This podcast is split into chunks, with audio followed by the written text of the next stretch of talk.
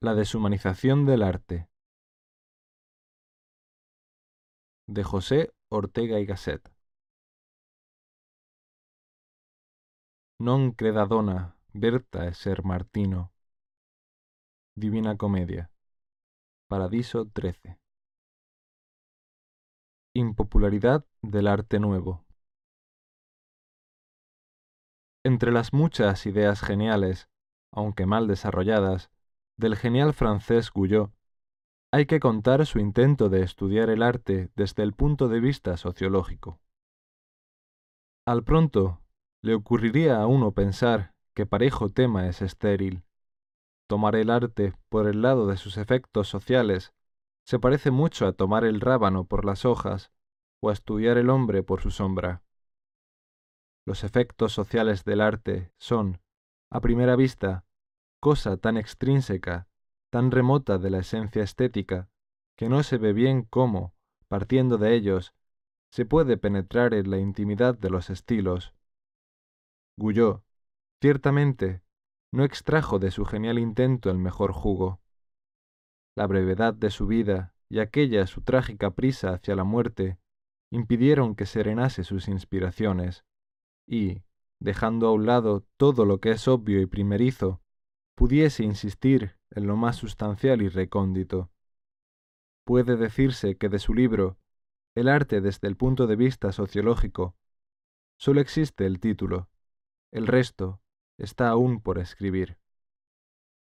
La fecundidad de una sociología del arte me fue revelada inesperadamente cuando, hace unos años, se me ocurrió un día escribir algo sobre la nueva época musical que empieza con Debussy. Yo me proponía definir con la mayor claridad posible la diferencia de estilo entre la nueva música y la tradicional. El problema era rigurosamente estético, y, sin embargo, me encontré con que el camino más corto hacia él partía de un fenómeno sociológico, la impopularidad de la nueva música. Hoy quisiera hablar, más en general, y referirme a todas las artes que aún tienen en Europa algún vigor. Por tanto, junto a la música nueva, la nueva pintura, la nueva poesía, el nuevo teatro. Es, en verdad, sorprendente y misteriosa la compacta solidaridad consigo misma que cada época histórica mantiene en todas sus manifestaciones. Una inspiración idéntica, un mismo estilo biológico, pulsa en las artes más diversas. Sin darse de ello cuenta, el músico joven aspira a realizar con sonidos exactamente los mismos valores estéticos que el pintor, el poeta y el dramaturgo, sus contemporáneos. Y esta identidad de sentido artístico había de rendir, por fuerza, idéntica consecuencia sociológica. En efecto, a la impopularidad de la nueva música responde una impopularidad de igual cariz en las demás musas. Todo el arte joven es impopular, y no por caso y accidente, sino en virtud de su destino esencial.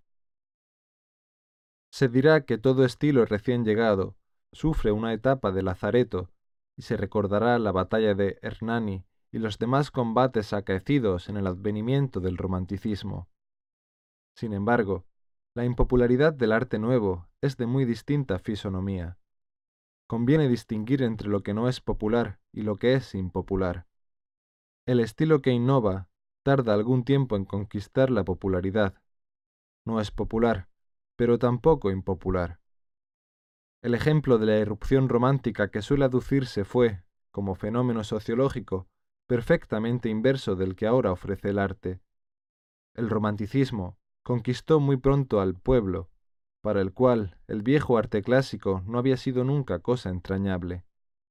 El enemigo con quien el romanticismo tuvo que pelear fue precisamente una minoría selecta que se había quedado anquilosada en las formas arcaicas del antiguo régimen poético. Las obras románticas son las primeras, desde la invención de la imprenta, que han gozado de grandes tiradas. El romanticismo ha sido por excelencia el estilo popular. Primogénito de la democracia, fue tratado con el mayor mimo por la masa. En cambio, el arte nuevo tiene a la masa en contra suya y la tendrá siempre. es impopular por esencia. Más aún, es antipopular. Una obra cualquiera por él engendrada produce en el público automáticamente un curioso efecto sociológico. Lo divide en dos porciones, una, mínima, formada por reducido número de personas que le son favorables, otra, mayoritaria, innumerable, que le es hostil. Dejemos a un lado la fauna equívoca de los snobs. Actúa, pues, la obra de arte como un poder social que crea dos grupos antagónicos, que separa y selecciona en el montón informe de la muchedumbre dos castas diferentes de hombres. ¿Cuál es el principio diferenciador de estas dos castas? Toda obra de arte suscita divergencias. A unos les gusta, a otros no. A unos les gusta menos, a otros más. Esta disociación no tiene carácter orgánico, no obedece a un principio. El azar de nuestra índole individual nos colocará entre los unos y entre los otros. Pero en el caso del arte nuevo, la disyunción se produce en un plano más profundo de aquel en que se mueven las variedades del gusto individual. No se trata de que a la mayoría del público no le guste la obra joven y a la minoría sí. Lo que sucede es que la mayoría, la masa, no la entiende. Las viejas coletas que asistían a las representaciones de Hernani entendían muy bien el drama de Víctor Hugo, y precisamente porque lo entendían, no les gustaba. Fieles a determinada sensibilidad estética, sentían repugnancia por los nuevos valores artísticos que el romántico les proponía. A mi juicio, lo característico del arte nuevo, desde el punto de vista sociológico, es que divide al público en estas dos clases de hombres, los que lo entienden y los que no lo entienden. Esto implica que los unos poseen un órgano de comprensión negado, por tanto, a los otros, que son dos variedades distintas de la especie humana. El arte nuevo, por lo visto, no es para todo el mundo, como el romántico, sino que va desde luego dirigido a una minoría especialmente dotada. De aquí la irritación que despierta en la masa. Cuando a uno no le gusta una obra de arte, pero la ha comprendido, se siente superior a ella y no ha lugar a la irritación.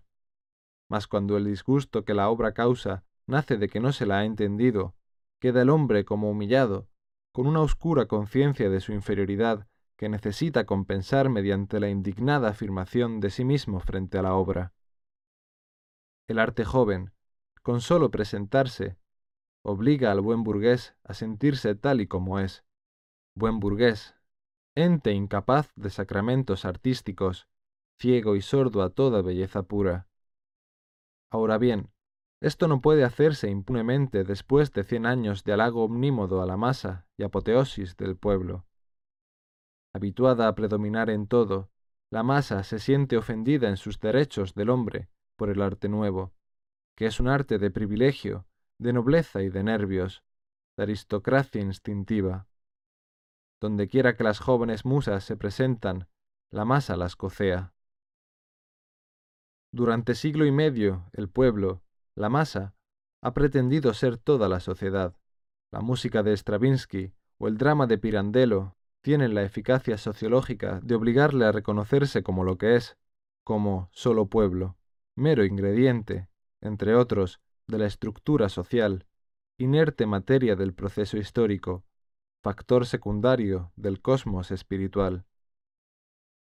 Por otra parte, el arte joven contribuye también a que los mejores se conozcan y reconozcan entre el gris de la muchedumbre y aprendan su misión, que consiste en ser pocos y tener que combatir contra los muchos.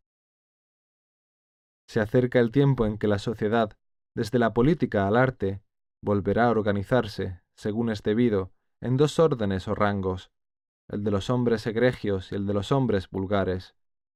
Todo el malestar de Europa vendrá a desembocar y curarse en esta nueva y salvadora escisión.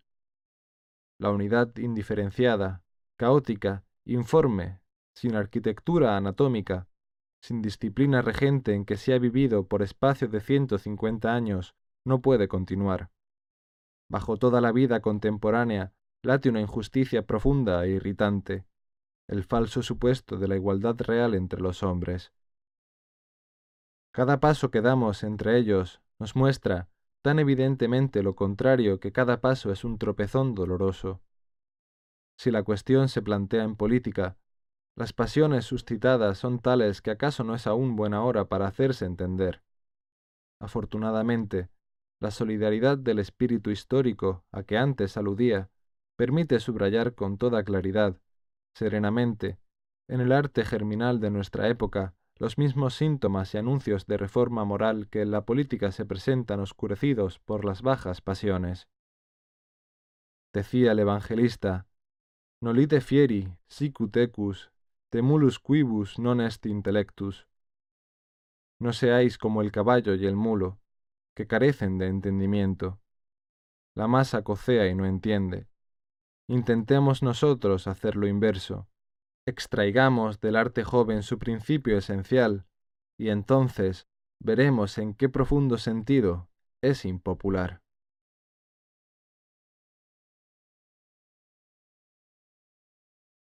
Arte artístico Si el arte nuevo no es inteligible para todo el mundo, quiere decirse que sus resortes no son los genéricamente humanos, no es un arte para los hombres en general, sino para una clase muy particular de hombres que podrán no valer más que los otros, pero que, evidentemente, son distintos. Hay, ante todo, una cosa que conviene precisar. ¿A qué llama la mayoría de la gente goce estético? ¿Qué acontece en su ánimo cuando una obra de arte, por ejemplo, una producción teatral, le gusta? La respuesta no ofrece duda. A la gente le gusta un drama cuando ha conseguido interesarse en los destinos humanos que le son propuestos. Los amores, odios, penas, alegrías de los personajes conmueven su corazón. Toma parte en ellos, como si fuesen casos reales de la vida. Y dice que es buena la obra cuando ésta consigue producir la cantidad de ilusión necesaria para que los personajes imaginarios valgan como personas vivientes. En la lírica buscará amores y dolores del hombre que palpita bajo el poeta. En pintura sólo le atraerán los cuadros donde encuentre figuras de varones y hembras con quienes, en algún sentido, fuera interesante vivir. Un cuadro de paisaje le parecerá bonito cuando el paisaje real que representa merezca por su amenidad o patetismo ser visitado en una excursión. Esto quiere decir que para la mayoría de la gente el goce estético no es una actitud espiritual diversa en esencia de la que habitualmente adopta en el resto de su vida. Solo se distingue de ésta en calidades adjetivas. Es, tal vez, menos utilitaria, más densa y sin consecuencias penosas. Pero, en definitiva, el objeto de que en el arte se ocupa, lo que sirve de término a su atención, y con ella las demás potencias, es el mismo que la existencia cotidiana, figuras y pasiones humanas. Y llamará arte al conjunto de medios por los cuales les es proporcionado ese contacto con cosas humanas interesantes, de tal suerte que sólo tolerará las formas propiamente artísticas, las irrealidades, la fantasía, en la medida en que no intercepten su percepción de las formas y peripecias humanas. Tan pronto como estos elementos puramente estéticos dominen y no pueda agarrar bien la historia de Juan y María, el público queda despistado y no sabe qué hacer delante del escenario, del libro o del cuadro. Es natural. No conoce otra actitud ante los objetos que la práctica, la que nos lleva a apasionarnos e intervenir sentimentalmente en ellos. Una obra que no le invite a esta intervención le deja sin papel. Ahora bien, en este punto conviene que lleguemos a una perfecta claridad. Alegrarse o sufrir con los destinos humanos que, tal vez, la obra de arte nos refiere o presenta es cosa muy diferente del verdadero goce artístico. Más aún, esa ocupación con lo humano de la obra es, en principio, incompatible con la estricta fruición estética. Se trata de una cuestión de óptica sumamente sencilla. Para ver un objeto, tenemos que acomodar de una cierta manera nuestro aparato ocular. Si nuestra acomodación visual es inadecuada, no veremos el objeto, o lo veremos mal. Imagínese el lector que estamos mirando un jardín al través del vidrio de una ventana. Nuestros ojos se acomodarán de suerte que el rayo de la visión penetre el vidrio, sin detenerse en él, y vaya a prenderse las flores y frondas. Como la meta de la visión es el jardín y hasta él va lanzado el rayo visual, no veremos el vidrio, pasará nuestra mirada a su través sin percibirlo. Cuanto más puro sea el cristal, menos lo veremos. Pero luego, haciendo un esfuerzo, podemos desentendernos del jardín y, retrayendo el rayo ocular, detenerlo en el vidrio. Entonces el jardín desaparece a nuestros ojos y de él solo vemos unas masas de color confusas que parecen pegadas al cristal. Por tanto, ver el jardín y ver el vidrio de la ventana son dos operaciones incompatibles. La una excluye a la otra y requieren acomodaciones oculares diferentes. Del mismo modo, quien en la obra de arte busca el conmoverse con los destinos de Juan y María o de Tristán e Iseo y a ellos acomoda su percepción espiritual no verá la obra de arte.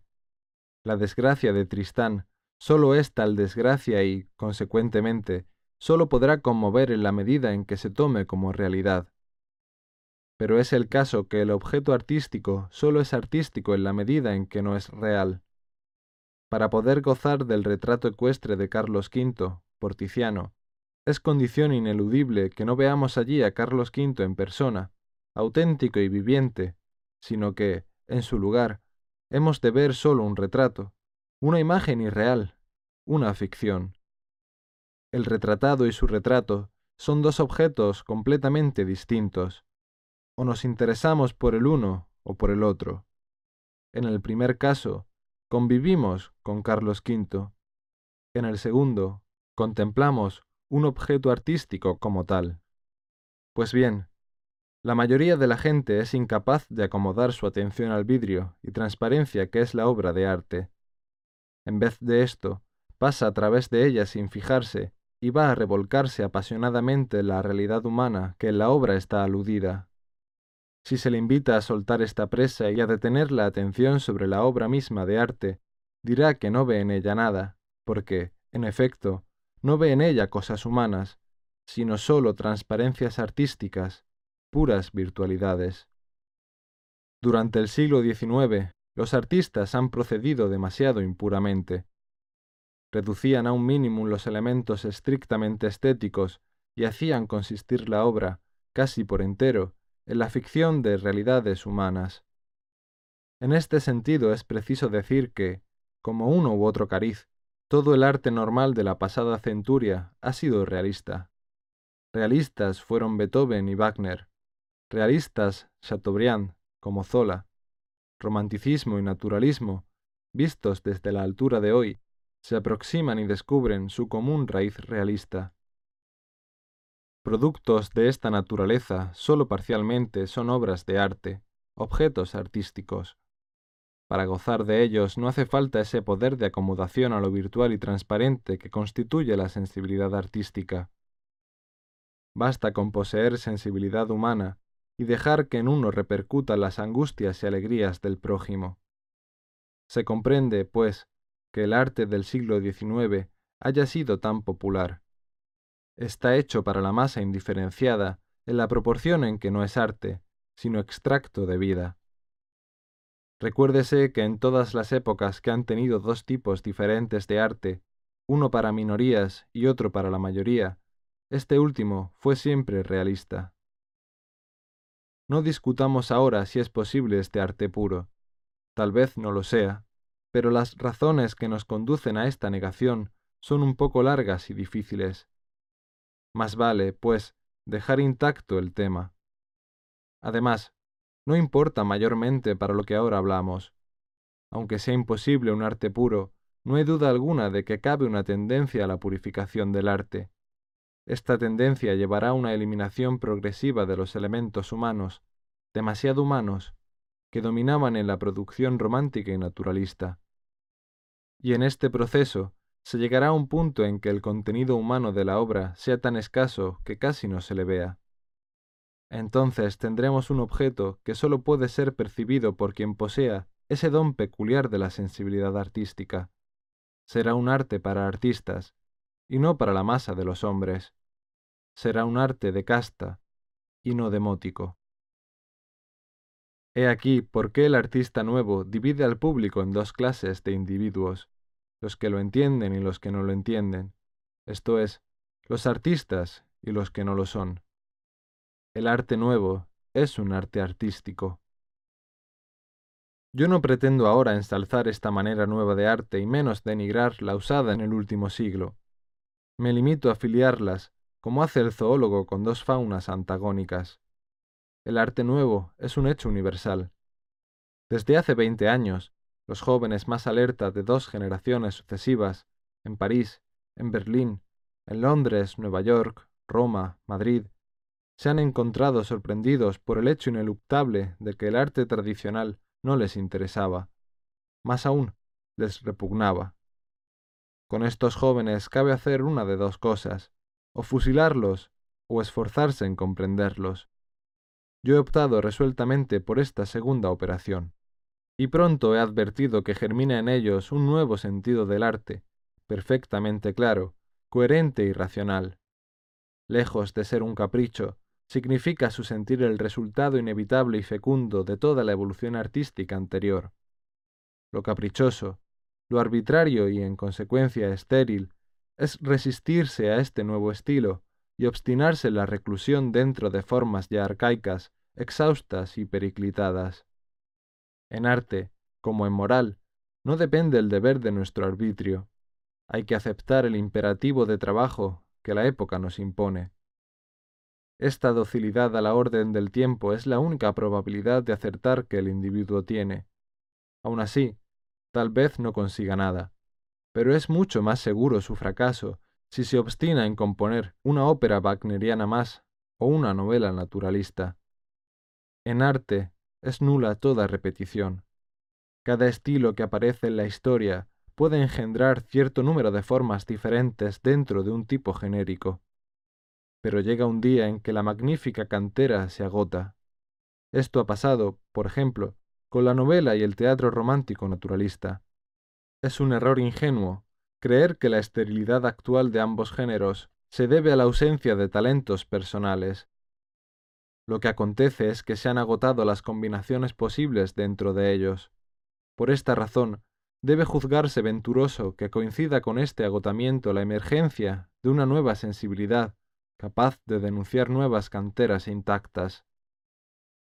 Si se analiza el nuevo estilo, se hallan en él ciertas tendencias sumamente conexas entre sí. Tiende, primero, a la deshumanización del arte. Segundo, a evitar las formas vivas. Tercero, a hacer que la obra de arte no sea sino obra de arte. Cuarto, a considerar el arte como un juego y nada más. Quinto, a una esencial ironía. Sexto, a eludir toda falsedad y, por tanto, a una escrupulosa realización. En fin, séptimo, el arte, según los artistas jóvenes, es una cosa sin trascendencia alguna. Dibujemos brevemente cada una de estas facciones del arte nuevo.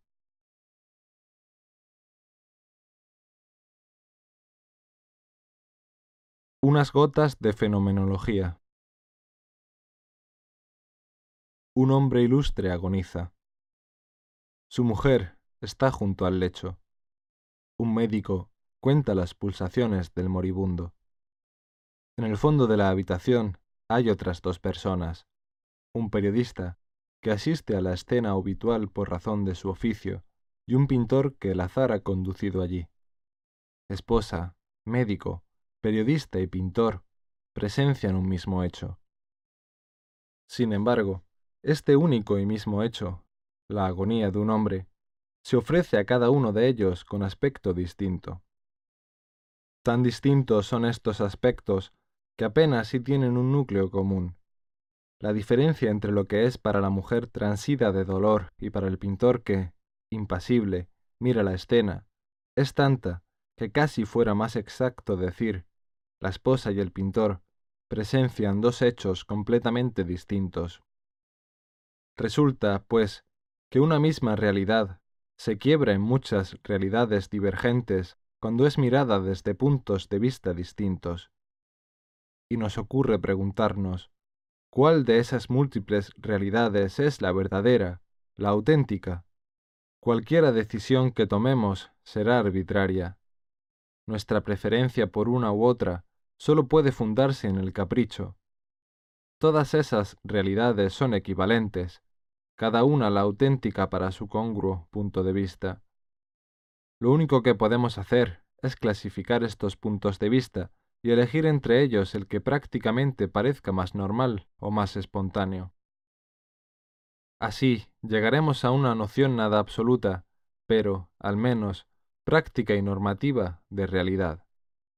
El medio más claro de diferenciar los puntos de vista de esas cuatro personas que asisten a la escena mortal consiste en medir una de sus dimensiones, la distancia espiritual en que cada uno se halla del hecho común, de la agonía. En la mujer del moribundo, esta distancia es mínima, tanto que casi no existe.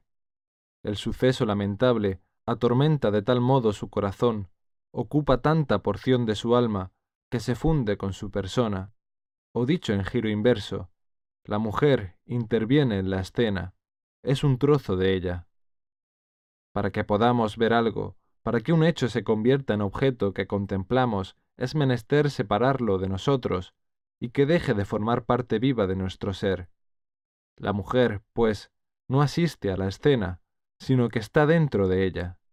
No la contempla, sino que la vive. El médico se encuentra ya un poco más alejado. Para él se trata de un caso profesional no interviene en el hecho con la apasionada y cegadora angustia que inunda el alma de la pobre mujer. Sin embargo, su oficio le obliga a interesarse seriamente en lo que ocurre. Lleva en ello alguna responsabilidad y acaso peligra su prestigio. Por tanto, aunque menos íntegra e íntimamente que la esposa, toma también parte en el hecho. La escena se apodera de él, le arrastra a su dramático interior prendiéndole, ya que no por su corazón, por el fragmento profesional de su persona. También él vive el triste acontecimiento, aunque con emociones que no parten de su centro cordial, sino de su periferia profesional. Al situarnos ahora en el punto de vista del reportero, advertimos que nos hemos alejado enormemente de aquella dolorosa realidad. Tanto nos hemos alejado que hemos perdido con el hecho todo contacto sentimental. El periodista está allí como el médico, obligado por su profesión, no por espontáneo y humano impulso. Pero mientras la profesión del médico le obliga a intervenir en el suceso, la del periodista le obliga precisamente a no intervenir. Debe limitarse a ver. Para él, propiamente es el hecho pura escena, mero espectáculo que luego ha de relatar en las columnas del periódico no participa sentimentalmente en lo que allí acaece, se halla espiritualmente exento y fuera del suceso, no lo vive, sino que lo contempla. Sin embargo, lo contempla con la preocupación de tener que referirlo luego a sus lectores. Quisiera interesar a estos, conmoverlos y, si fuese posible, conseguir que todos los suscriptores derramen lágrimas, como si fuesen transitorios parientes del moribundo. En la escuela había leído la receta de Horacio. Si vis me flere, dolendum est primum ipsi tibi. Dócil a Horacio, el periodista procura fingir emoción para alimentar con ella luego su literatura. Y resulta que, aunque no vive la escena, finge vivirla. Por último, el pintor, indiferente, no hace otra cosa que poner los ojos en culis. Le trae sin cuidado cuanto pasa allí está, como suele decirse, a cien mil leguas del suceso. Su actitud es puramente contemplativa, y aún cabe decir que no lo contempla en su integridad. El doloroso sentido interno del hecho queda fuera de su percepción. Solo atiende a lo exterior, a las luces y las sombras, a los valores cromáticos. En el pintor hemos llegado al máximo de distancia y al mínimo de intervención sentimental. La pesadumbre inevitable de este análisis, quedaría compensada si nos permitiese hablar con claridad de una escala de distancias espirituales entre la realidad y nosotros. En esa escala, los grados de proximidad equivalen a grados de participación sentimental en los hechos. Los grados de alejamiento, por el contrario, significan grados de liberación en que objetivamos el suceso real, convirtiéndolo en puro tema de contemplación. Situados en uno de los extremos, nos encontramos con un aspecto del mundo, personas, cosas, situaciones, que es la realidad vivida. Desde el otro extremo, en cambio, vemos todo en su aspecto de realidad contemplada. Al llegar aquí, tenemos que hacer una advertencia esencial para la estética, sin la cual no es fácil penetrar en la fisiología del arte, lo mismo viejo que nuevo. Entre estos diversos aspectos de la realidad que corresponden a los varios puntos de vista, hay uno de que derivan todos los demás, y en todos los demás va supuesto. Es el de la realidad vivida. Si no hubiese alguien que viviese en pura entrega y frenesí la agonía de un hombre, el médico no se preocuparía por ella. Los lectores no entenderían los gestos patéticos del periodista que describe el suceso, y el cuadro en que el pintor representa a un hombre en el lecho rodeado de figuras dolientes no sería ininteligible. Lo mismo podríamos decir de cualquier otro objeto, sea persona o cosa. La forma primigenia de una manzana es la que ésta posee cuando nos disponemos a comérnosla. En todas las demás formas posibles que adopte, por ejemplo, la que un artista de 1600 le ha dado, combinándola en un barroco ornamento, la que presenta en un bodegón de Cézanne, o en la metáfora elemental que hace de ella una mejilla de moza, conserva más o menos aquel aspecto originario. Un cuadro, una poesía donde no quedase resto alguno de las formas vividas, serían ininteligibles, es decir, no serían nada, como nada sería un discurso donde a cada palabra se le hubiese extirpado su significación habitual. Quiere decir esto que en la escala de las realidades corresponde a la realidad vivida una peculiar primacía que nos obliga a considerarla como la realidad por excelencia. En vez de realidad vivida, podíamos decir realidad humana. El pintor que presencia impasible la escena de agonía parece inhumano. Digamos, pues, que el punto de vista humano es aquel en que vivimos las situaciones, las personas, las cosas, y viceversa, son humanas todas las realidades, mujer, paisaje, peripecia, cuando ofrecen el aspecto bajo el cual suelen ser vividas. Un ejemplo, cuya importancia advertirá el lector más adelante, entre las realidades que integran el mundo se hallan nuestras ideas. Las usamos humanamente cuando con ellas pensamos las cosas, es decir, que al pensar en Napoleón, lo normal es que atendamos exclusivamente al grande hombre así llamado. En cambio, el psicólogo, adoptando un punto de vista anormal, inhumano, se desentiende de Napoleón y, mirando a su propio interés, procura analizar su idea de Napoleón como tal idea.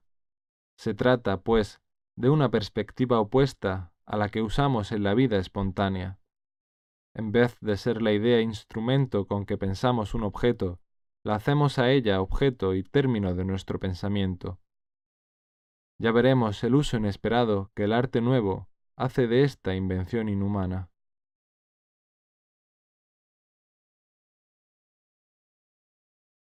Comienza la deshumanización del arte. Con rapidez vertiginosa, el arte joven se ha disociado en una muchedumbre de direcciones e intentos divergentes. Nada es más fácil que subrayar las diferencias entre unas producciones y otras. Pero esta acentuación de lo diferencial y específico resultará vacía si antes no se determina el fondo común que variamente, a veces contradictoriamente, en todas se afirma. Ya enseñaba nuestro viejo Aristóteles que las cosas diferentes se diferencian en lo que se asemejan, es decir, en cierto carácter común. Porque los cuerpos tienen todos color, advertimos que los unos tienen color diferente de los otros.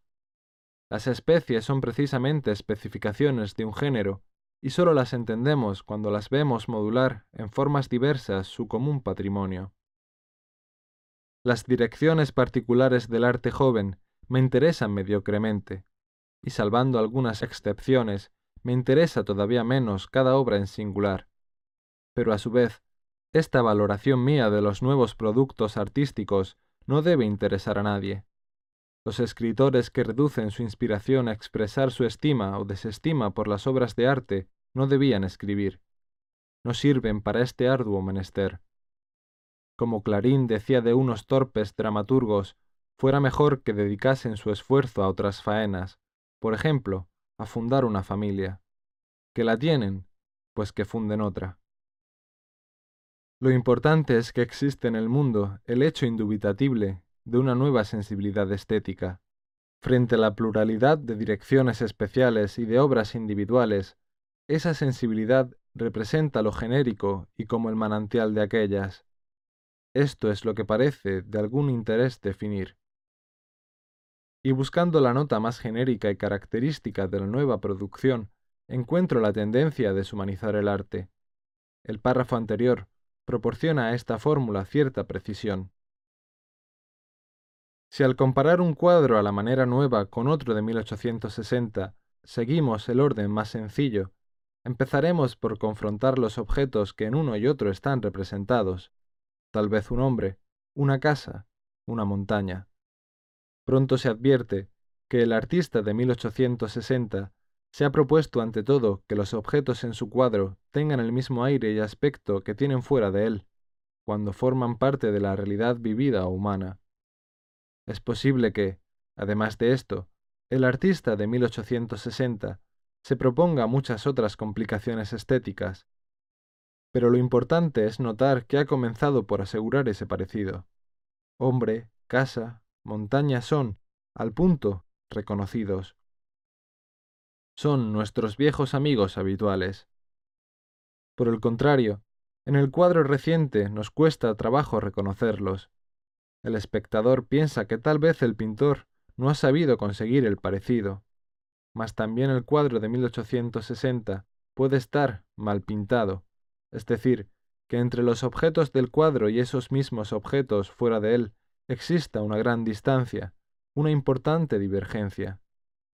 Sin embargo, Cualquiera que sea la distancia, los errores del artista tradicional señalan hacia el objeto humano, son caídas en el camino hacia él y equivalen al esto es un gallo con que el Orbaneja cervantino orientaba a su público. En el cuadro reciente acaece todo lo contrario. No es que el pintor yerre y que sus desviaciones del natural, natural igual humano, no alcancen a éste, es que señalan hacia un camino opuesto al que puede conducirnos hasta el objeto humano. Lejos de ir el pintor más o menos torpemente hacia la realidad, se ve que ha ido contra ella. Se ha propuesto denodadamente deformarla, romper su aspecto humano, deshumanizarla.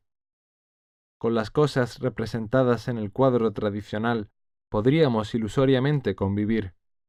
De la Gioconda se han enamorado muchos ingleses. Con las cosas representadas en el cuadro nuevo es imposible la convivencia.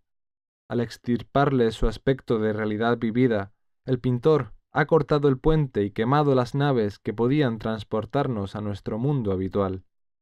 Nos deja encerrados en un universo abstruso, nos fuerza a tratar con objetos con los que no cabe tratar humanamente. Tenemos, pues, que improvisar otra forma de trato por completo distinto del usual vivir las cosas. Hemos de crear e inventar actos inéditos que sean adecuados a aquellas figuras insólitas.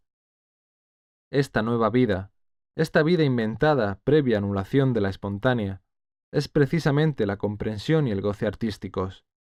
No faltan en ella sentimientos y pasiones, pero evidentemente estas pasiones y sentimientos pertenecen a una flora psíquica muy distinta de la que cubre los paisajes de nuestra vida primaria y humana. Son emociones secundarias que en nuestro artista interior provocan esos ultraobjetos. Son sentimientos específicamente estéticos. Se dirá que para tal resultado fuera más simple prescindir totalmente de esas formas humanas, hombres, casa, montaña, y construir figuras del todo originales. Pero esto es, en primer lugar, impracticable. Tal vez en la más abstracta línea ornamental vibra larvada una tenaz reminiscencia de ciertas formas naturales.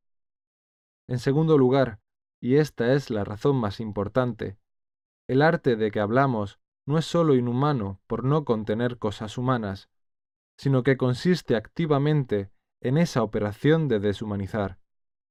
En su fuga de lo humano no le importa tanto el término ad quem, la fauna heteróclita a que llega, como el término acuo, el aspecto humano que destruye. No se trata de pintar algo que sea por completo distinto de un hombre, o casa, o montaña, sino de pintar un hombre que se parezca lo menos posible a un hombre, una casa que conserve de tal lo estrictamente necesario para que asistamos a su metamorfosis, un cono que ha salido milagrosamente de lo que era antes una montaña, como la serpiente sale de su camisa. El placer estético para el artista nuevo emana de ese triunfo sobre lo humano. Por eso es preciso concretar la victoria y presenciar en cada caso la víctima estrangulada.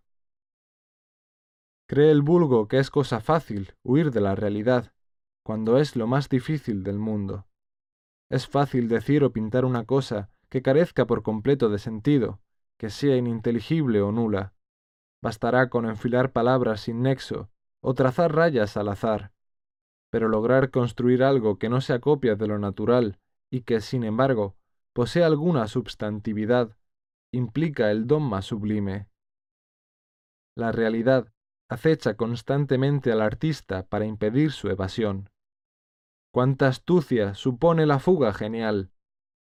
Ha de ser un Ulises al revés, que se liberta de su Penélope cotidiana y entre escollos navega hacia la brujería de Circe. Cuando logra escapar un momento a la perpetua asechanza, no llevemos a mal en el artista un gesto de soberbia, un breve gesto a lo San Jorge, con el dragón yugulado a los pies.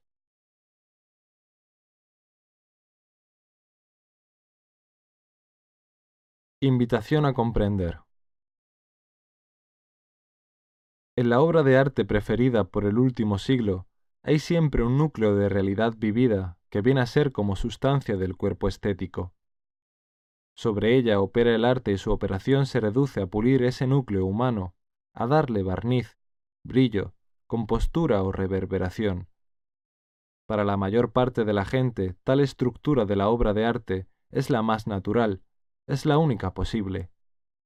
El arte es reflejo de la vida, es la naturaleza vista al través de un temperamento, es la representación de lo humano, etc. Pero es el caso que con no menos convicción los jóvenes sostienen lo contrario. ¿Por qué han de tener siempre hoy razón los viejos contra los jóvenes, siendo así que el mañana da siempre la razón a los jóvenes contra los viejos? Sobre todo, no conviene indignarse ni gritar. Dove si grida, non en vera scienza, decía Leonardo da Vinci.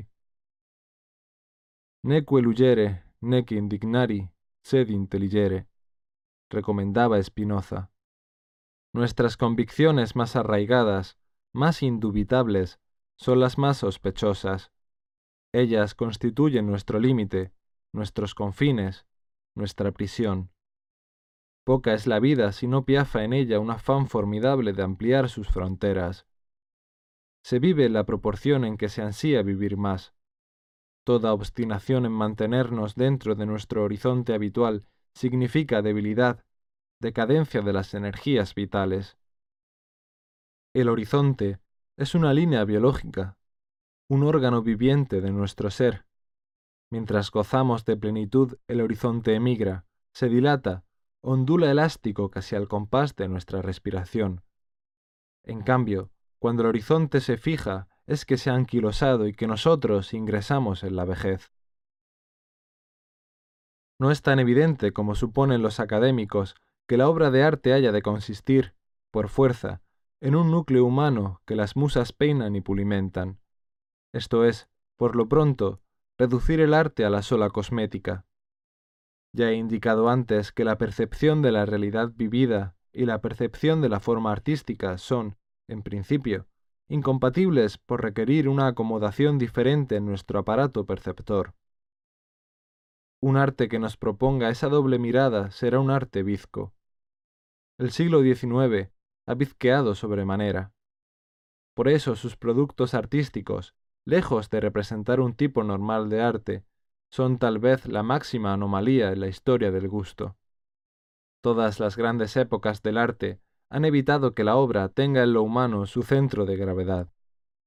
Y en ese imperativo de exclusivo realismo que ha gobernado la sensibilidad de la pasada centuria, significa precisamente una monstruosidad sin ejemplo en la evolución estética, de donde resulta que la nueva inspiración, en apariencia tan extravagante, vuelve a tocar, cuando menos en un punto, el camino real del arte, porque este camino se llama voluntad de estilo. Ahora bien, estilizar es deformar lo real, desrealizar. Estilización implica deshumanización. Y viceversa, no hay otra manera de deshumanizar que estilizar. El realismo, en cambio, invitando al artista a seguir dócilmente la forma de las cosas, le invita a no tener estilo. Por eso el entusiasta de Zurbarán, no sabiendo qué decir, dice que sus cuadros tienen carácter, como tienen carácter y no estilo Lucas o Sorolla, Dickens o Galdós. En cambio, el siglo XVIII, que tiene tan poco carácter, posee a saturación un estilo.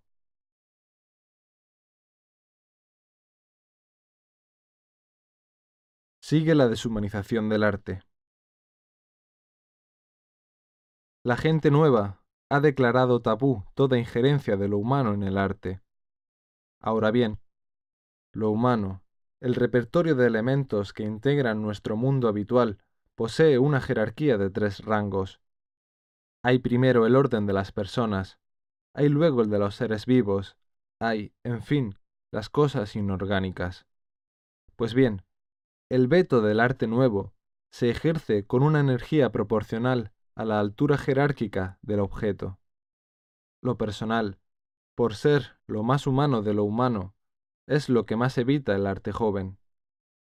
Esto se advierte muy claramente en la música y la poesía. Desde Beethoven a Wagner, el tema de la música fue la expresión de sentimientos personales. El artista mélico componía grandes edificios sonoros para alojar en ellos su autobiografía. Más o menos era el arte confesión. No había otra manera de goce estético que la contaminación.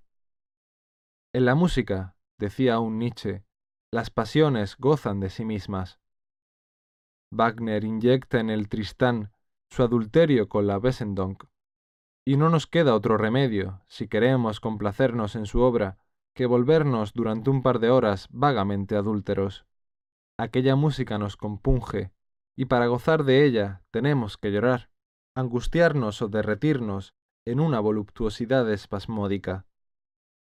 De Beethoven a Wagner, toda la música es melodrama.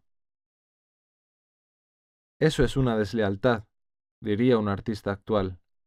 Eso es prevalecerse de una noble debilidad que hay en el hombre, por la cual suele contagiarse del dolor o alegría del prójimo.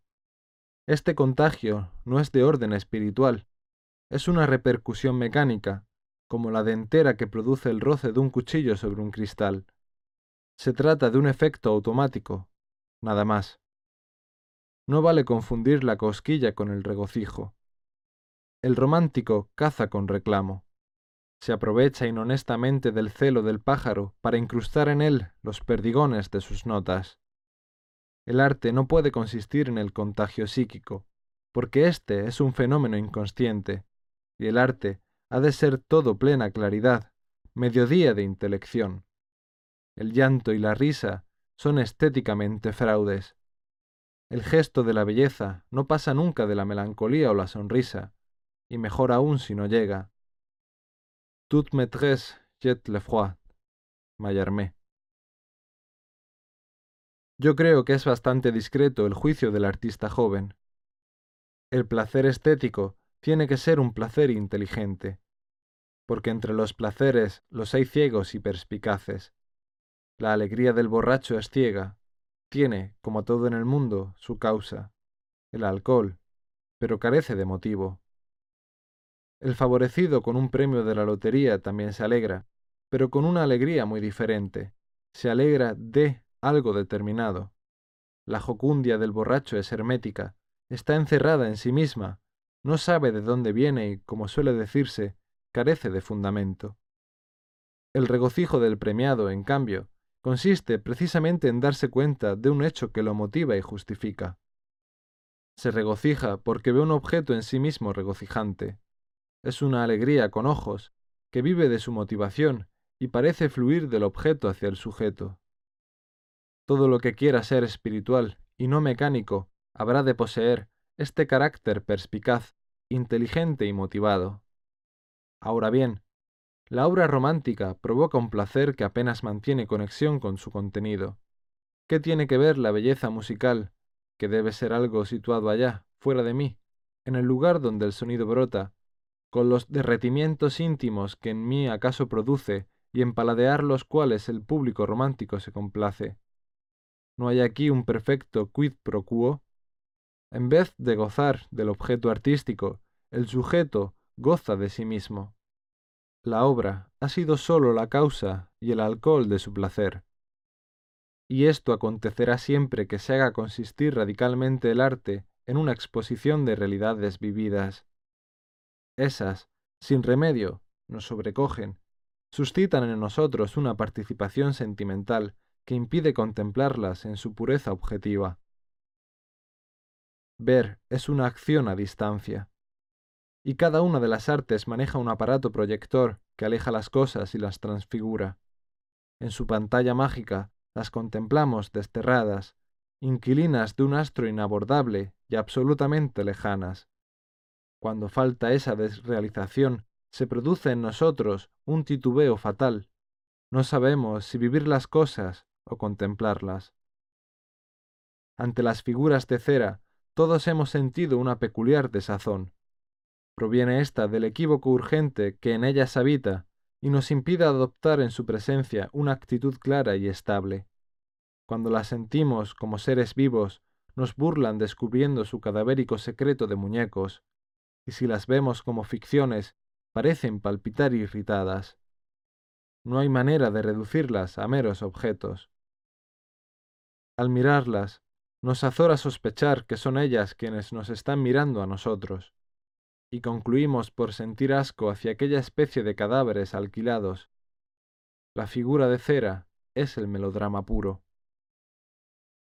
Me parece que la nueva sensibilidad está dominada por un asco a lo humano en el arte muy semejante al que siempre ha sentido el hombre selecto ante las figuras de cera. En cambio, la macabra burla cerina ha entusiasmado siempre a la plebe. Y nos hacemos de paso algunas preguntas impertinentes, con ánimo de no responderlas ahora. ¿Qué significa ese asco a lo humano en el arte? ¿Es, por ventura, asco a lo humano, a la realidad, a la vida y una repugnancia a verla confundida con el arte, con una cosa tan subalterna como es el arte?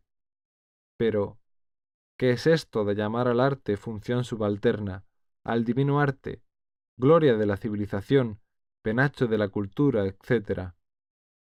Ya dije, lector, que se trataba de unas preguntas impertinentes. Queden, por ahora, anuladas. El melodrama llega en Wagner a la más desmesurada exaltación, y como siempre acaece, al alcanzar una forma su máximo se inicia su conversión en la contraria. Ya en Wagner, la voz humana deja de ser protagonista y se sumerge en el griterío cósmico de los demás instrumentos. Pero era inevitable una conversión más radical. Era forzoso extirpar de la música los sentimientos privados, purificarla en una ejemplar objetivación. Esta fue la hazaña de Debussy. Desde él es posible oír música serenamente, sin embriaguez y sin llantos. Todas las variaciones de propósitos que en estos últimos decenios ha habido en el arte musical pisan sobre el nuevo terreno ultraterreno genialmente conquistado por Debussy. Aquella conversión de lo subjetivo a lo objetivo es de tal importancia que ante ella desaparecen las diferenciaciones ulteriores. Debussy deshumanizó la música y por ello data de él la nueva era del arte sonoro. La misma peripecia aconteció en el lirismo. Convenía libertar la poesía que, cargada de materia humana, se había convertido en un grave e iba arrastrando sobre la tierra, hiriéndose contra los árboles y las esquinas de los tejados, como un globo sin gas. Mallarmé fue aquí el libertador que devolvió al poema su poder aerostático y su virtud ascendente. Él mismo. Tal vez no realizó su ambición, pero fue el capitán de las nuevas exploraciones etéreas que ordenó la maniobra decisiva, soltar el lastre. Recuérdese cuál era el tema de la poesía en la centuria romántica. El poeta nos participaba lindamente sus emociones privadas de buen burgués, sus penas grandes y chicas, sus nostalgias, sus preocupaciones religiosas o políticas y, si era inglés, sus ensoñaciones tras de la pipa. Con unos u otros medios aspiraba a envolver en patetismo su existencia cotidiana. El genio individual permitía que, en ocasiones, brotase en torno al núcleo humano del poema una fotosfera radiante de más sutil materia, por ejemplo en Baudelaire. Pero este resplandor era impremeditado. El poeta quería siempre ser un hombre. ¿Y esto parece mal a los jóvenes? Pregunta con reprimida indignación alguien que no lo es. Pues ¿qué quieren? ¿Que el poeta sea un pájaro, un ictiosauro, un dodecaedro? No sé, no sé. Pero creo que el poeta joven, cuando poetiza, se propone simplemente ser poeta. Ya veremos cómo todo el arte nuevo, coincidiendo en esto con la nueva ciencia, con la nueva política, con la nueva vida, en fin, repugna ante todo la confusión de fronteras. Es un síntoma de pulcritud mental querer que las fronteras entre las cosas estén bien demarcadas. Vida es una cosa, poesía es otra. Piensan o, al menos, sienten. No las mezclemos. El poeta empieza donde el hombre acaba. El destino de éste es vivir su itinerario humano. La misión de aquel es inventar lo que no existe. De esta manera se justifica el oficio poético. El poeta aumenta el mundo, añadiendo a lo real, que ya está ahí por sí mismo, un irreal continente. Autor viene de auctor, el que aumenta. Los latinos llamaban así al general que ganaba para la patria un nuevo territorio. Mallarmé fue el primer hombre del siglo pasado que quiso ser poeta. Como él mismo dice, rehusó los materiales naturales y compuso pequeños objetos líricos, diferentes de la fauna y la flora humana. Esta poesía no necesita ser sentida, porque, como no hay en ella nada humano, no hay en ella nada patético. Si se habla de una mujer, es de la mujer ninguna, y si suena una hora es la hora ausente del cuadrante. A fuerza de negaciones, el verso de Mallarmé anula toda resonancia vital y nos presenta figuras tan extraterrestres que el mero contemplarlas es ya sumo placer. ¿Qué puede hacer entre estas fisonomías el pobre rostro del hombre que oficia de poeta? Solo una cosa, desaparecer, volatilizarse y quedar convertido en una pura voz anónima que sostiene en el aire las palabras verdaderos protagonistas de la empresa lírica. Esa pura voz anónima, mero substrato acústico del verso, es la voz del poeta, que sabe aislarse de su hombre circundante. Por todas partes salimos a lo mismo, huida de la persona humana. Los procedimientos de deshumanización son muchos. Tal vez hoy dominan otros muy distintos de los que empleó Mallarmé, y no se me oculta que a las páginas de éste llegan todavía vibraciones y estremecimientos románticos. Pero lo mismo que la música actual pertenece a un bloque histórico que empieza con Debussy, toda la nueva poesía avanza en la dirección señalada por Mallarmé. El enlace con uno y otro nombre me parece esencial si, elevando la mirada sobre las indentaciones marcadas por cada inspiración particular, se quiere buscar la línea matriz de un nuevo estilo.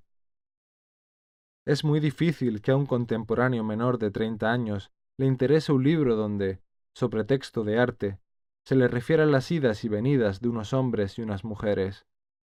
Todo esto le sabe a sociología, a psicología, y lo aceptaría con gusto si, no confundiendo la cosa, se le hablase sociológicamente o psicológicamente de ello. Pero el arte para él es otra cosa. La poesía es hoy el álgebra superior de las metáforas.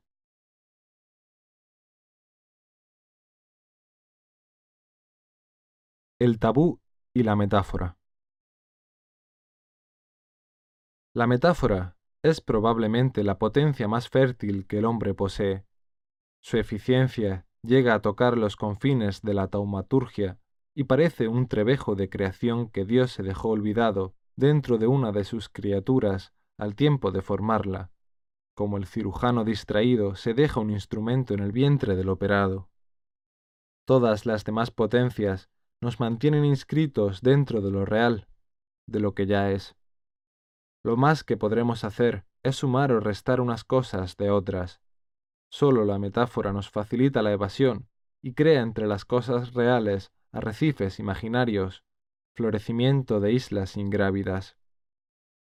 Es verdaderamente extraña la existencia en el hombre de esta actividad mental, que consiste en suplantar una cosa por otra, no tanto por afán de llegar a ésta como por el empeño de ruir aquella. La metáfora escamotea un objeto enmascarándolo con otro y no tendría sentido si no viéramos bajo ella un instinto que induce al hombre a evitar realidades. Cuando recientemente se preguntó un psicólogo cuál pueda ser el origen de la metáfora, halló sorprendido que una de sus raíces está en el espíritu del tabú. Ha habido una época en que fue el miedo la máxima inspiración humana, una edad dominada por el terror cósmico. Durante ella se siente la necesidad de evitar ciertas realidades que, por otra parte, son ineludibles. El animal más frecuente en el país, y de que depende la sustentación, adquiere un prestigio sagrado.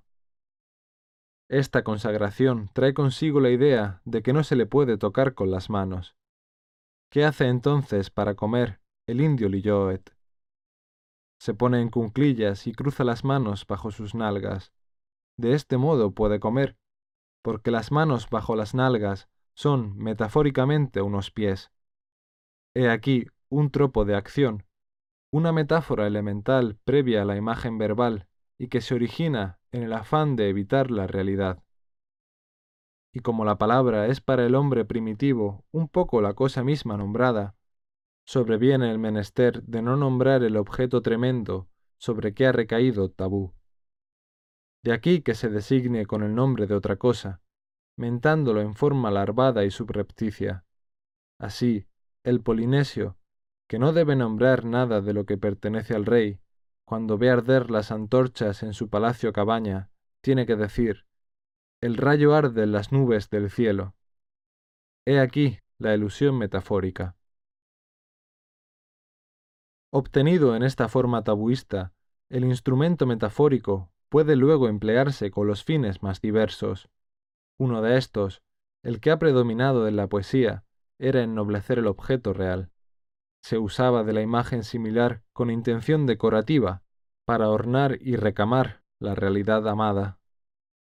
Sería curioso inquirir si la nueva inspiración poética, al hacerse la metáfora sustancia y no ornamento, cabe notar un raro predominio de la imagen denigrante que, en lugar de ennoblecer y realzar, rebaja y veja a la pobre realidad. Hace poco leía en un poeta joven que el rayo es un metro de carpintero, y los árboles sin folias del invierno, escobas para barrer el cielo. El arma lírica se resuelve contra las cosas naturales y las vulnera o asesina.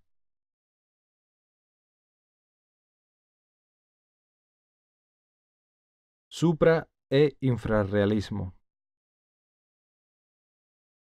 Pero si es la metáfora el más radical instrumento de deshumanización, no puede decirse que sea el único. Hay innumerables de alcance diverso. 1. El más simple, consiste en un simple cambio de la perspectiva habitual. Desde el punto de vista humano, tienen las cosas un orden, una jerarquía determinados. Nos parecen unas muy importantes, otras menos, otras por completo insignificantes. Para satisfacer el ansia de deshumanizar no es, pues, forzoso alterar las formas primarias de las cosas. Basta con invertir la jerarquía y hacer un arte donde aparezcan en primer plano, destacados con aire monumental, los mínimos sucesos de la vida. Este es el nexo latente que une las maneras de arte nuevo en apariencia más distantes. Un mismo instinto de fuga y evasión de lo real se satisface en el suprarrealismo de la metáfora y en lo que cabe llamar infrarrealismo. A la ascensión poética puede sustituirse una inmersión bajo el nivel de la perspectiva natural. Los mejores ejemplos de cómo por extremar el realismo se le supera, no más que con atender lupa en mano a lo microscópico de la vida, son Proust, Ramón Gómez de la Serna, Joyce. Ramón puede componer todo un libro sobre los senos. Alguien le ha llamado Nuevo Colón que navega hacia hemisferios o sobre el circo, o sobre el alba, o sobre el rastro o la puerta del sol. El procedimiento consiste sencillamente en hacer protagonista del drama vital los barrios bajos de la atención, lo que de ordinario desatendemos. Gigadou, Mogan, etc., son, en varia modulación, gentes del mismo equipo lírico. Esto explica que los dos últimos fuesen tan entusiastas de la obra de Proust, como en general, aclara el placer que este escritor, tan de otro tiempo, proporciona a la gente nueva. Tal vez lo esencial que el latifundio de su libro tiene de común con la nueva sensibilidad es el cambio de perspectiva, desdén hacia las antiguas formas monumentales del alma que describía la novela, e inhumana atención a la fina estructura de los sentimientos, de las relaciones sociales, de los caracteres.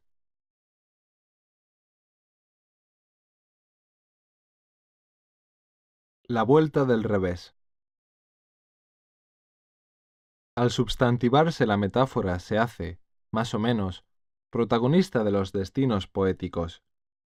Esto implica sencillamente que la intención estética ha cambiado de signo, que se ha vuelto del revés. Antes se vertía la metáfora sobre una realidad a manera de adorno, encaje o capa pluvial. Ahora, al revés, se procura eliminar el sostén extrapoético o real, y se trata de realizar la metáfora, hacer de ella la res poética. Pero esta inversión del proceso estético no es exclusiva del menester metafórico, sino que se verifica en todos los órdenes y con todos los medios hasta convertirse en un cariz general, como tendencia, de todo el arte al uso. La relación de nuestra mente con las cosas consiste en pensarlas, en formarse ideas de ellas. En rigor, no poseemos de lo real, sino las ideas que de él hayamos logrado formarnos. Son como el belvedere desde el cual vemos el mundo. Decía muy bien Goethe que cada nuevo concepto es como un nuevo órgano que surgiese en nosotros. Con las ideas, pues, vemos las cosas, y en la actitud natural de la mente no nos damos cuenta de aquellas lo mismo que el ojo al mirar no se ve a sí mismo. Dicho de otro modo, pensar es el afán de captar mediante ideas la realidad. El movimiento espontáneo de la mente va de los conceptos al mundo. Pero es el caso que entre la idea y la cosa hay siempre una absoluta distancia. Lo real rebosa siempre del concepto que intenta contenerlo. El objeto es siempre más y de otra manera que lo pensado en su idea. Queda ésta simplemente como un mísero esquema, como un andamiaje con que intentamos llegar a la realidad. Sin embargo, la tendencia natural nos lleva a creer que la realidad es lo que pensamos de ella, por tanto, a confundirla con la idea, tomando ésta de buena fe por la cosa misma. En suma, nuestro prurito vital de realismo nos hace caer en una ingenua idealización de lo real. Esta es la propensión nativa, humana. Si ahora, en vez de dejarnos ir en esta dirección del propósito, lo invertimos y, volviéndonos de espaldas a la presunta realidad, tomamos las ideas según son, meros esquemas subjetivos, y las hacemos vivir como tales, con su perfil anguloso, enteco, pero transparente y puro. En suma, si nos proponemos deliberadamente realizar las ideas, habremos deshumanizado, desrealizado éstas, porque ellas son, en efecto, irrealidad. Tomarlas como realidad es idealizar, falsificar ingenuamente. Hacerlas vivir en su irrealidad misma es, digámoslo así, realizar lo irreal en cuanto irreal. Aquí no vamos de la mente al mundo, sino al revés. Damos plasticidad, objetivamos, mundificamos los esquemas, lo interno y subjetivo. El pintor tradicional que hace un retrato pretende haberse apoderado de la realidad de la persona cuando, en verdad y a lo sumo, ha dejado en el lienzo una esquemática selección caprichosamente decidida por su mente de la infinitud que integra la persona real. ¿Qué tal si, en lugar de querer pintar a ésta, el pintor se resolviese a pintar su idea, su esquema de la persona? Entonces el cuadro sería la verdad misma y no sobrevendría el fracaso inevitable. El cuadro, renunciando a emular la realidad, se convertiría en lo que auténticamente es, un cuadro, una irrealidad. El expresionismo, el cubismo, etc., han sido en varia medida intentos de verificar esta resolución en la dirección radical del arte. De pintar las cosas se ha pasado a pintar las ideas. El artista se ha cegado para el mundo exterior y ha vuelto la pupila hacia los paisajes internos y subjetivos. No obstante sus tosquedades y la vasteza continua en su materia, ha sido la obra de Pirandello, seis personajes en busca de autor, tal vez la única en este último tiempo que provoca la meditación del aficionado a la estética del drama. Es ella un claro ejemplo de esa inversión del tema artístico que procuro describir. Nos propone el teatro tradicional que en sus personajes veamos personas y en los aspavientos de aquellos la expresión de un drama humano. Aquí, por el contrario, se logra interesarnos por unos personajes como tales personajes, es decir, como ideas o puros esquemas.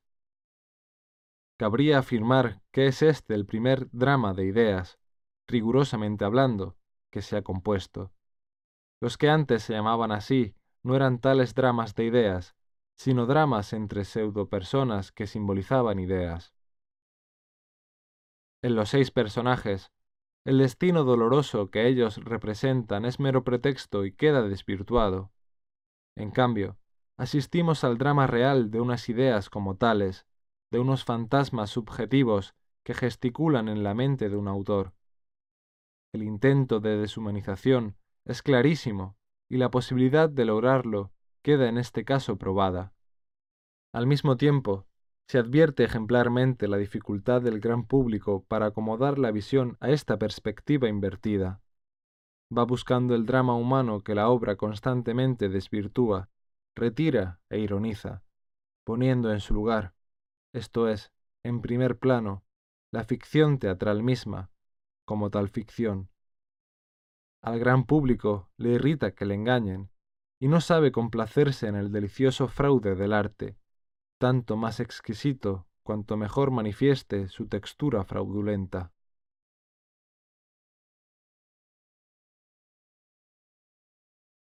Iconoclasia. No parece excesivo afirmar que las artes plásticas del nuevo estilo han revelado un verdadero asco hacia las formas vivas o de los seres vivientes. El fenómeno adquiere completa evidencia si se compara el arte de estos años con aquella hora en que de la disciplina gótica emergen pintura y escultura como de una pesadilla y dan la gran cosecha mundanal del Renacimiento. Pincel y cincel se deleitan voluptuosamente en seguir la pauta que el modelo animal o vegetal, presenta en sus carnes mórbidas, donde la vitalidad palpita. No importa qué seres, con tal que en ellos la vida dé su pulsación dinámica, y del cuadro o la escultura se derrama la forma orgánica sobre el ornamento. Es la época de los cuernos de la abundancia, manantiales de vida torrencial que amenaza inundar el espacio con sus frutos redondos y maduros. ¿Por qué el artista actual siente horror a seguir la línea mórbida del cuerpo vivo y la suplanta por el esquema geométrico? Todos los errores y aun estafas del cubismo no oscurecen el hecho de que durante algún tiempo nos hayamos complacido en un lenguaje de puras formas euclidianas. El fenómeno se complica cuando recordamos que periódicamente atraviesa la historia esta furia de geometrismo plástico. Ya en la evolución del arte prehistórico, vemos que la sensibilidad comienza por buscar la forma viva y acaba por eludirla, como aterrorizada o asqueada, recogiéndose en signos abstractos, último residuo de figuras animadas o cósmicas. La sierpe se estiliza en meandro, el sol en esvástica. A veces este asco a la forma viva se enciende en odio y produce conflictos públicos. La revolución contra las imágenes del cristianismo oriental, la prohibición semítica de reproducir animales, un instinto contrapuesto al de los hombres que decoraron la cueva de Altamira, tiene, sin duda, junto a su sentido religioso, una raíz en la sensibilidad estética, cuyo influjo posterior en el arte bizantino es evidente. Sería más que interesante investigar con toda atención las erupciones de iconoclasia que una vez y otra surgen en la religión y en el arte. En el arte nuevo actúa evidentemente este extraño sentimiento iconoclasta, y su lema bien podía ser aquel mandamiento de Porfirio que, adoptado por los maniqueos, tanto combatió San Agustín. Omne corpus fungendum est. Y claro es que se refiere al cuerpo vivo. Curiosa inversión de la cultura griega, que fue en su hora culminante tan amiga de las formas vivientes.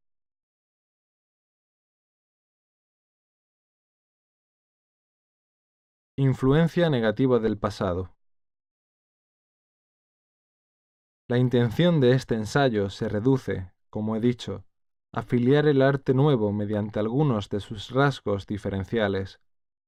Pero, a su vez, esta intención se halla al servicio de una curiosidad más larga que estas páginas no se atreven a satisfacer, dejando al lector que la sienta, abandonado a su privada meditación. Me refiero a lo siguiente. En otro lugar, he indicado que el arte y la ciencia pura, precisamente por ser las actividades más libres, menos estrechamente sometidas a las condiciones sociales de cada época, son los primeros hechos donde puede vislumbrarse cualquier cambio de la sensibilidad colectiva. Si el hombre modifica su actitud radical ante la vida, comenzará por manifestar el nuevo temperamento en la creación artística y en sus emanaciones ideológicas. La sutileza de ambas materias las hace infinitamente dóciles al más ligero soplo de los alisios espirituales. Como en la aldea, al abrir de mañana el balcón, miramos los humos de los hogares para presumir el viento que va a gobernar la jornada. Podemos asomarnos al arte y a la ciencia de las nuevas generaciones con pareja curiosidad meteorológica. Mas para esto es ineludible comenzar por definir el nuevo fenómeno. Solo después cabe preguntarse de qué nuevo estilo general de vida es síntoma y nuncio. La respuesta exigiría averiguar las causas de ese viraje extraño que el arte hace, y esto sería empresa demasiado grave para acometerla aquí. ¿Por qué ese prurito de deshumanizar? ¿Por qué ese asco a las formas vivas? Probablemente como todo fenómeno histórico, tiene éste una raigambre innumerable cuya investigación requiere el más fino olfato. Sin embargo, cualesquiera que sean las restantes, existe una causa sumamente clara, aunque no pretende ser la decisiva. No es fácil exagerar la influencia que sobre el futuro del arte tiene siempre su pasado. Dentro del artista se produce siempre un choque o reacción química entre su sensibilidad original y el arte que se ha hecho ya. No se encuentra solo ante el mundo, sino que, en sus relaciones con éste, interviene siempre como un truchimán la tradición artística. ¿Cuál será el modo de esa reacción entre el sentido original y las formas bellas del pasado? Puede ser positivo o negativo. El artista se sentirá afín con el pretérito y se percibirá a sí mismo como naciendo de él, heredándolo y perfeccionándolo. O bien, en una u otra medida, hallará en sí una espontánea, indefinible repugnancia a los artistas tradicionales, vigentes, gobernantes.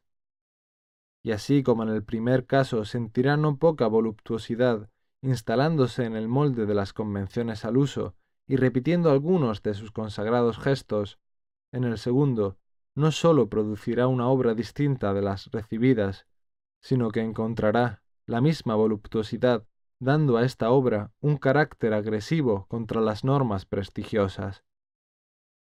Suele olvidarse esto cuando se habla de la influencia del ayer en el hoy. Se ha visto siempre, sin dificultad, en la obra de una época la voluntad de parecerse más o menos a la de otra época anterior. En cambio, parece costar trabajo a casi todo el mundo advertir la influencia negativa del pasado y notar que un nuevo estilo, está formado muchas veces por la consciente y complicada negación de los tradicionales. Y es el caso que no puede entenderse la trayectoria del arte, desde el romanticismo hasta el día, si no se toma en cuenta como factor del placer estético ese temple negativo, esa agresividad y burla del arte antiguo. Baudelaire se complace en la Venus negra precisamente porque la clásica es blanca. Desde entonces, los estilos que se han ido sucediendo aumentaron la dosis de ingredientes negativos y blasfematorios en que se hallaba voluptuosamente la tradición, hasta el punto que hoy casi está hecho el perfil del arte nuevo, con puras negaciones del arte viejo. Y se comprende que sea así.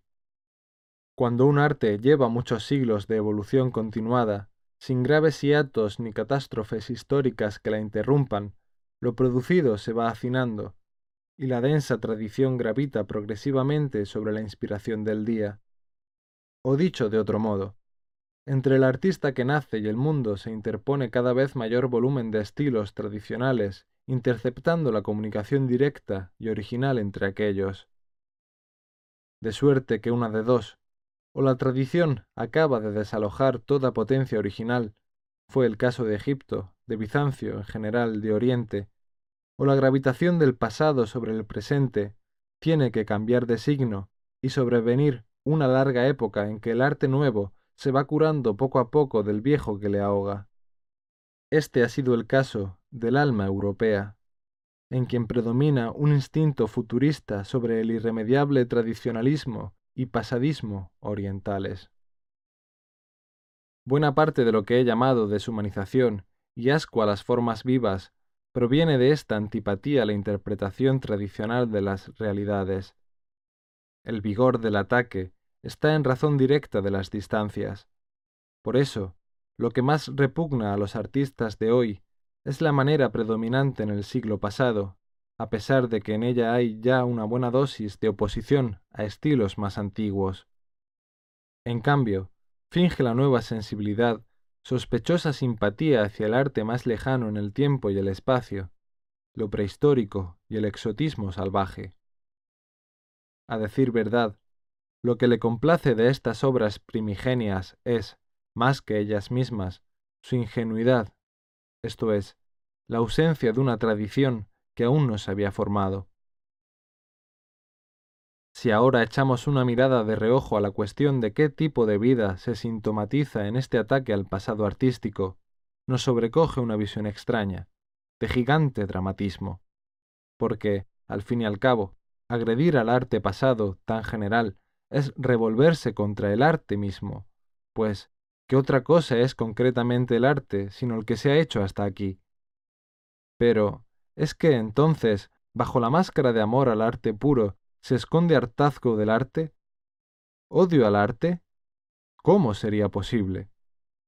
Odio al arte no puede surgir sino donde domina también odio a la ciencia, odio al Estado, odio, en suma, a la cultura toda. Es que fermenta en los pechos europeos un inconcebible rencor contra su propia esencia histórica, algo así como el odium professionis que acomete al monje, tras largos años de claustro, aversión a su disciplina, a la regla misma que ha informado su vida? He aquí el instante prudente para levantar la pluma, dejando alzar su vuelo de grullas a una bandada de interrogaciones.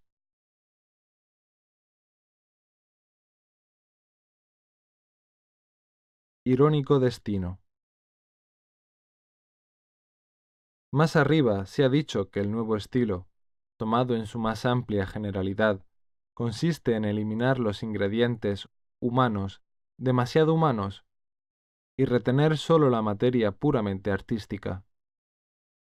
Esto parece implicar un gran entusiasmo por el arte, pero al rodear el mismo hecho y contemplarlo desde otra vertiente, sorprendemos en él un cariz opuesto de hastío o desdén. La contradicción es patente e importa mucho subrayarla. En definitiva, vendría a significar que el arte nuevo es un fenómeno de índole equívoca, cosa, a la verdad, nada sorprendente, porque equívocos son casi todos los grandes hechos de estos años en curso. Bastaría analizar un poco los acontecimientos políticos de Europa para hallar en ellos la misma entraña equívoca.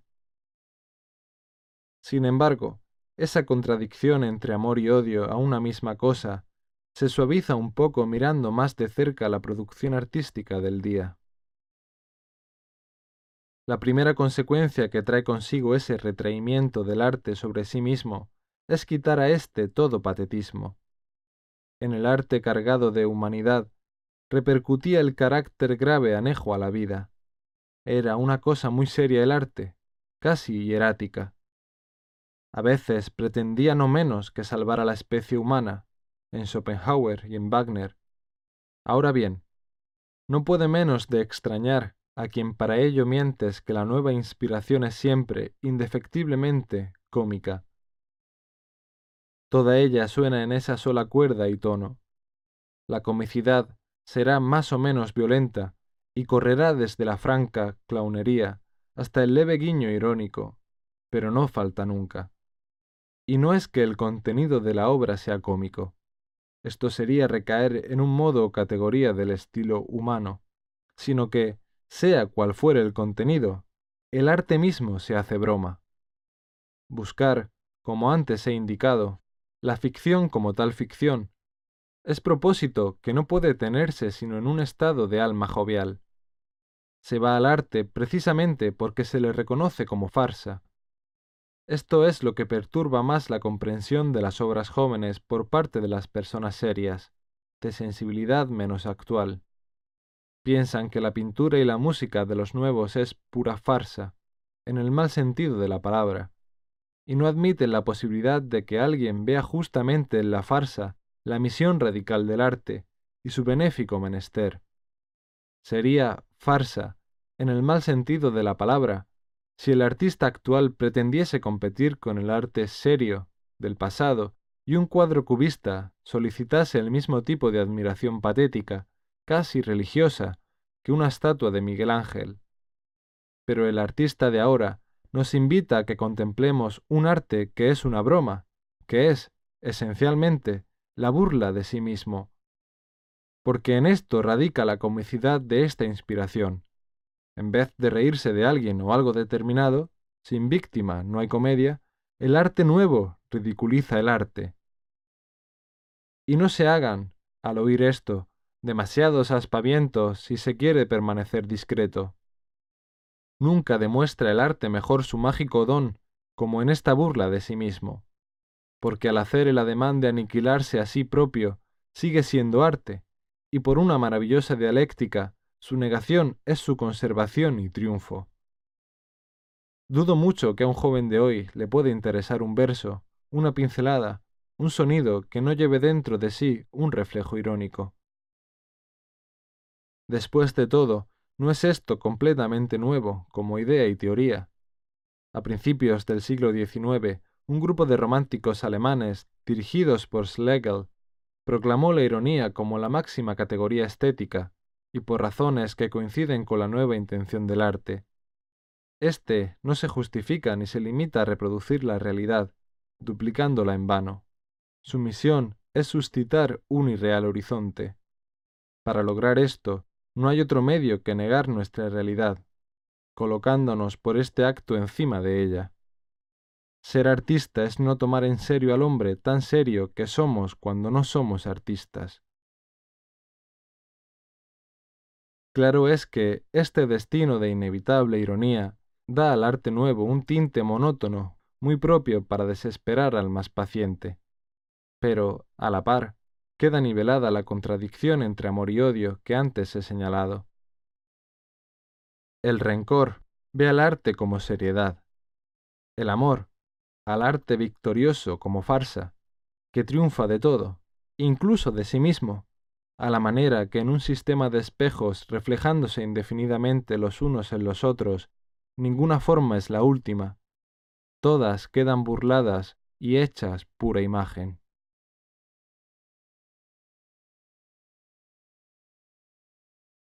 La intrascendencia del arte. Todo ello viene a condensarse en el síntoma más agudo, más grave, más hondo que presenta el arte joven, una facción extrañísima de la nueva sensibilidad estética que reclama atenta meditación. Es algo muy delicado de decir, entre otros motivos, porque es muy difícil de formular con justeza. Para el hombre de la generación novísima, el arte es una cosa sin trascendencia. Una vez escrita esta frase, me espanto de ella al advertir su innumerable irradiación de significados diferentes. Porque no se trata de que a cualquier hombre de hoy le parezca el arte cosa sin importancia, o menos importante que al hombre de ayer, sino que el artista mismo ve su arte como una labor intrascendente pero aun esto no expresa con rigor la verdadera situación.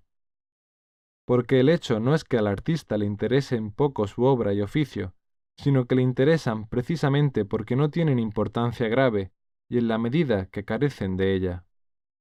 No se entiende bien el caso si no se le mira en confrontación con lo que era el arte hace treinta años, y en general, durante todo el siglo pasado.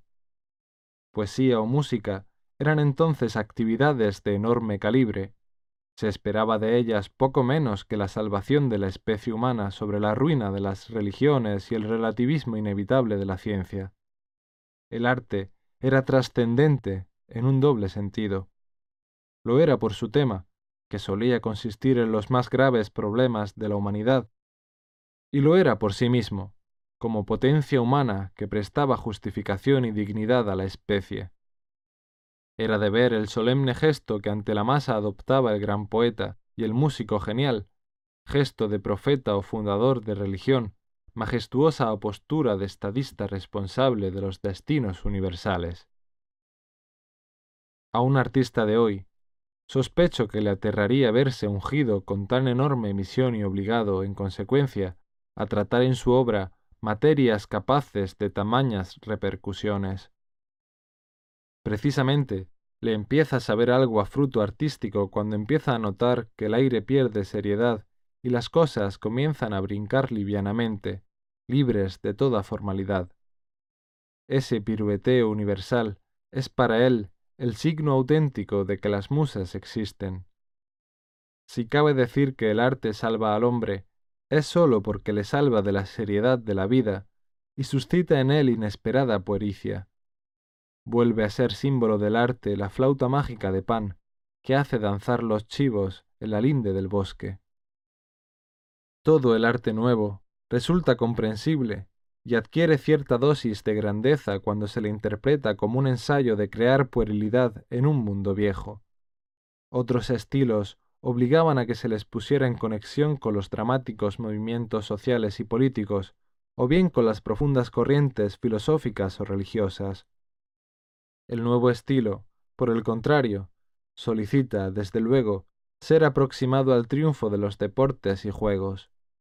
Son dos hechos hermanos, de la misma oriundez. En pocos años hemos visto crecer la marea del deporte en las planas de los periódicos, haciendo naufragar casi todas las carabelas de la seriedad. Los artículos de fondo amenazan con descender a su abismo titular, y sobre la superficie cinglan victoriosas las yolas de regata. El culto al cuerpo es eternamente síntoma de inspiración pueril, porque sólo es bello y ágil en la mocedad, mientras el culto al espíritu indica voluntad de envejecimiento, porque sólo llega a plenitud cuando el cuerpo ha entrado en decadencia. El triunfo del deporte significa la victoria de los valores de juventud sobre los valores de senectud. Lo propio acontece con el cinematógrafo, que es, por excelencia, arte corporal. Todavía en mi generación gozaban de gran prestigio las maneras de la vejez. El muchacho anhelaba dejar de ser muchacho lo antes posible y prefería imitar los andares fatigados del hombre caduco. Hoy los chicos y las chicas se esfuerzan en prolongar su infancia y los mozos en retener y subrayar su juventud. No hay duda, entra Europa en una etapa de puerilidad. El suceso no debe sorprender. La historia se mueve según grandes ritmos biológicos. Sus mutaciones máximas no pueden originarse en causas secundarias y de detalle, sino en factores muy elementales, en fuerzas primarias de carácter cósmico. Bueno fuera que las diferencias mayores y como polares existentes en el ser vivo, los sexos y las edades, no ejerciesen también un influjo sobre el perfil de los tiempos. Y, en efecto, fácil es notar que la historia se columpia rítmicamente del uno al otro polo, dejando que en unas épocas predominasen las calidades masculinas y en otras las femeninas, o bien exaltando unas veces la índole juvenil y otras la de madurez o ancianidad. El cariz que en todos los órdenes va tomando la existencia europea anuncia un tiempo de varonía y juventud. La mujer y el viejo tienen que ceder durante un período el gobierno de la vida a los muchachos, y no es extraño que el mundo parezca ir perdiendo formalidad. Todos los caracteres del arte nuevo pueden resumirse en este de su intrascendencia, que, a su vez, no consiste en otra cosa sino en haber el arte cambiado su colocación en la jerarquía de las preocupaciones o intereses humanos. Pueden representarse estos como una serie de círculos concéntricos, cuyo radio mide la distancia dinámica al eje de nuestra vida, donde actúan nuestros supremos afanes. Las cosas de todo orden, vitales o culturales, giran en aquellas diversas órbitas atraídas más o menos por el centro cordial del sistema. Pues bien, yo diría que el arte situado antes, como la ciencia o la política, muy cerca del eje entusiasta, sostén de nuestra persona, se ha desplazado hacia la periferia. No ha perdido ninguno de sus atributos exteriores, pero se ha hecho distante, secundario y menos grávido. La aspiración al arte puro no es, como suele creerse, una soberbia, sino, por el contrario, gran modestia al vaciarse el arte de patetismo humano, queda sin trascendencia alguna, como solo arte, sin más pretensión.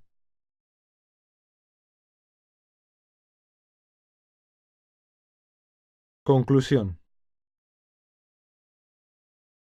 Isis Miriónima, Isis la de diez mil nombres, llamaban los egipcios a su diosa.